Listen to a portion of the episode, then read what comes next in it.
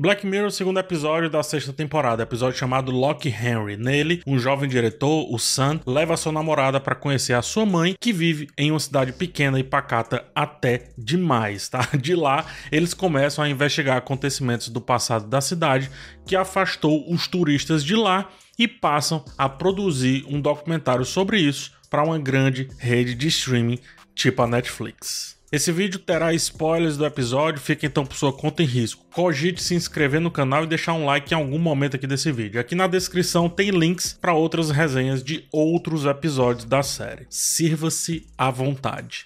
Tudo isto dito, vamos ao que interessa.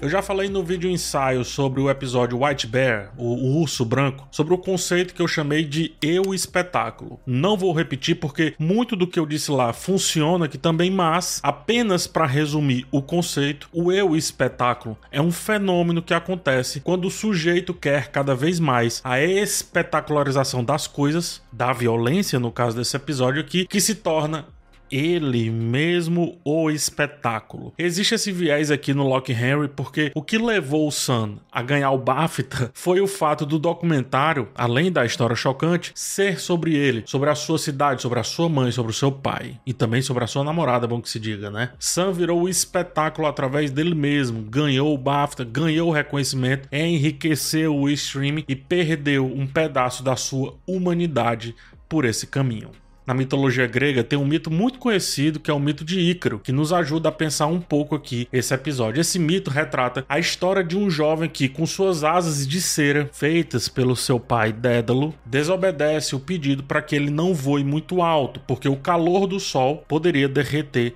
as suas asas. Só que Ícaro adora toda aquela liberdade do voo e sobe tão alto, tão alto, que as asas de fato derretem com o calor do sol. E então ele morre ao cair no mar. Essa história serve como um paralelo para parte da trajetória de Sam aqui em Black Mirror. Ainda que não quisesse inicialmente fazer o documentário sobre o crime ocorrido na cidade, Sam é alimentado pelo sonho de sucesso, tanto por sua namorada, a Pia, né, como também pelo seu amigo, o Podrick, do Game of Thrones. Sam vai nas entranhas do true crime, né, assim que chamam, né, sobre as atrocidades ocorridas em sua cidade, o que o faz alçar voos altos demais, voos esses que o levam a encontrar uma verdade oculta, que por sua vez queima as suas asas. A revelação do envolvimento de sua própria mãe nos crimes resulta em uma catástrofe similar à de Ícaro, porque morre mãe e morre namorada e também morre inocência de certa forma, ou seja, ele morre por dentro. Ainda que ele ganhe, ou seja, ainda que ele veja o sol, Sam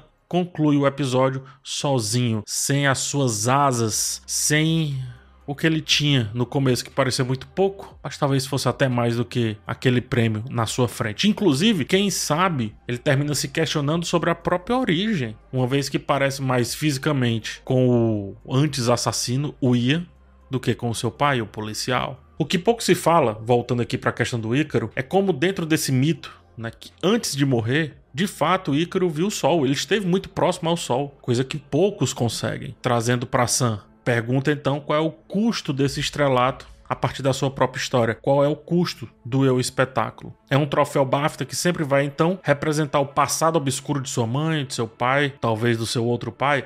Pode ser. Nesse caso aqui parece que sim. Assim como os atos de sua mãe são simbolizados por uma máscara e por isso ela a colocava em um altar, Sam agora terá uma máscara para simbolizar seu sucesso, ainda que ao final pareça um tremendo de um insucesso, um tremendo de um fracasso interno, introspectivo, como é na maioria das vezes quando se vira o próprio espetáculo, quando o sujeito vira o eu espetáculo.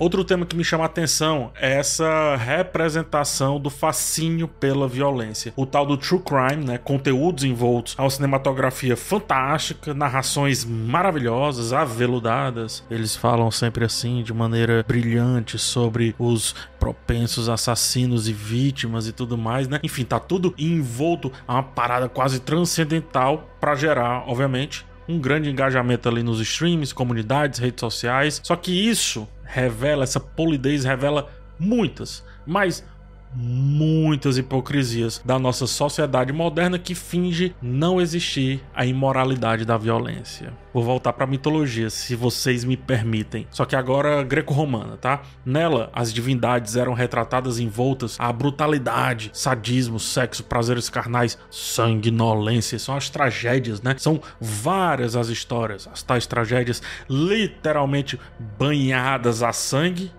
e suor, se é que você me entende. Famosos por seus atos de violência, traição e amor, muitas vezes desprovidos de limites morais que se manifestavam em formas de carnificina, sadismo e luxúria desenfreada, esses deuses eram trazidos, obviamente, para o cotidiano, para o público. Ou seja, havia um conhecimento público de todos esses assuntos. Esses assuntos, eles eram de certa forma debatidos pela sociedade, eram levados inclusive para o teatro, para as arenas sociais públicas, né, de novo, para a filosofia. Ou seja, essas mitologias lidavam com aquilo que hoje muito se esconde. E lembrando, o que é mitologia hoje, um dia foi apenas religião, tá? Ao longo do tempo surgiram aí novas correntes religiosas, como o cristianismo, por exemplo, que trouxe consigo uma moralidade mais rígida. O cenário mudou a partir disso, porque as práticas que eram de conhecimento análise e debate público, ou seja, aceitas de certa forma. Quando eu falo aceitas, não é aceito o ato de fazer, mas é aceito o ato dela existir. Tudo isso passa para uma esfera privada onde pune-se inclusive a discussão, porque obviamente isso tem que ser abolido e fingir que não existe. Tem um livro fantástico do Guy Debord, já que eu tô falando de espetáculo o tempo todo aqui, né, chamado Abuso eu quero chegar com isso em duas questões a serem trabalhadas aqui. A primeira é dessa ideia de que deuses são afastados do pensamento social, ou seja, que não são fruto da normalidade cotidiana, como por exemplo a mãe do Sam. Vou já chegar nesse ponto. A outra ideia é como a indústria do true crime, principalmente o atual, né, composta por podcasts e séries televisivas e filmes etc, encontra-se imersa em uma espécie de hipocrisia cultural que mascara a realidade ao glamourizar muitas vezes muito mais o grotesco, fingindo que o motivo central não é a violência, mas a vítima. Não vem com essa. Mas enfim, vamos debater em partes. A violência é privada, como eu disse. É isso que representa o porão da casa do Ian, né? O calabouço onde os pais do Sam e o próprio Ian se satisfaziam das suas vítimas. A violência e o sadismo existem daquela forma como uma representação de que, por mais que a moral social tenha mudado, a ética daqueles indivíduos, ou seja, daqueles envolvidos, não mudou. A hipocrisia da voz branda da mãe de Sam, quando de frente para o filho e para a nora, nada mais é do que a hipocrisia pública utilizando-se do puritanismo, tanto que ao ouvir, né, os filhos ali no quarto ao lado, ela não reprime aquela sensação. Não desdenha também, ela até olha para a foto do marido. O puritanismo falso da mãe de Sam, portanto, vem para representar aquela pessoa apenas no seu espaço público, como ela se mostra no seu espaço público. Mas o privado continua, digamos, um tanto quanto greco-romano. e é por isso que em Deus a gente, seja pai, mãe, filho, filha, tio, tia, líderes, quer que seja, é uma aceitação tola, cara. Não pode. Não rola. Pode ser um equívoco tão grande acreditar que a posição de qualquer figura de autoridade, por isso o pai do Sam é um policial no episódio, né? Que essa posição automaticamente garante uma conduta ética e retocável. Não falo e espero que entenda que as coisas precisam ser explícitas, não é isso. Mas entender que do outro lado tem um indivíduo com vontades e vivências e que por isso não precisa ser afastado de assuntos mais complexos, como o Sam se afasta da mãe e pouco volta à sua cidade, por exemplo, pode tornar muitas coisas mais naturais, mais tranquilas, menos enclausuradas e, portanto, sem parecer que é um sofrimento, um lamento. Em resumo, tratamos autoridades como deuses quando, se a gente volta um pouco, os próprios deuses debatiam e lidavam com questões que hoje os mortais fingem que não existem. Guardam dentro daquela caixinha que vai para dentro daquele armário que vai, se possível, ser colocada entre as roupas ou escondida nas fitas de uma série qualquer que ninguém iria assistir. Aí quando vai mostrar, faz o polido e aqui vem um segundo ponto. O sucesso da violência polida pode ser visto muito bem nas produções de true crime, né? Esse termo é assim, mas é o que tem de true crime, essas produções modernas. Parte dessa obsessão pelo crime pela violência é fruto de uma repreensão moral, de uma fuga do que não pode ser dito ou sequer pensado. Por isso, os true crimes são tão bonitinhos, são tão aconchegantes. Perceba, a voz então é maravilhosa.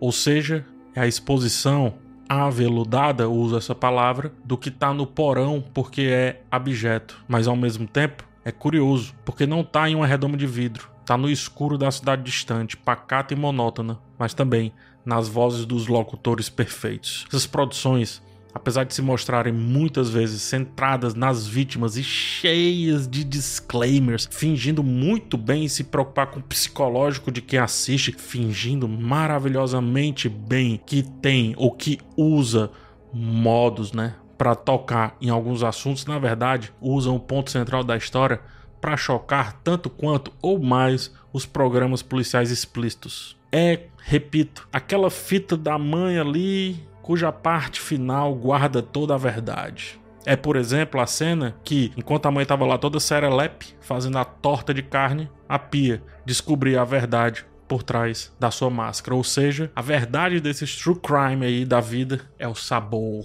da violência passando pela língua e descendo a garganta e alimentando a alma de quem não pode falar sobre isso, pois é imoral.